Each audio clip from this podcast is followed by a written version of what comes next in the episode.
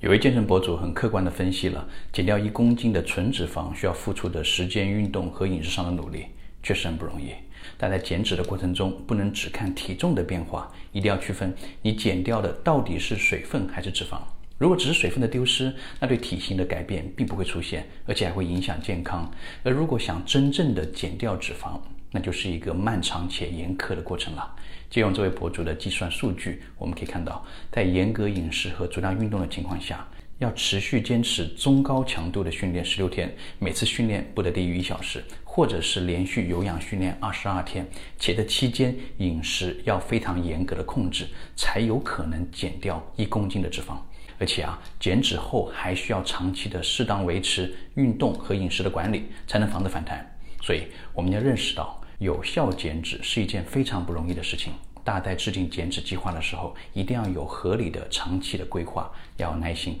不要图快。尤其不能因为减脂慢而误入一些消费陷阱，比如听信某些能暴瘦的动作，或者被某些号称能快速减脂的药物或者食物给误导了。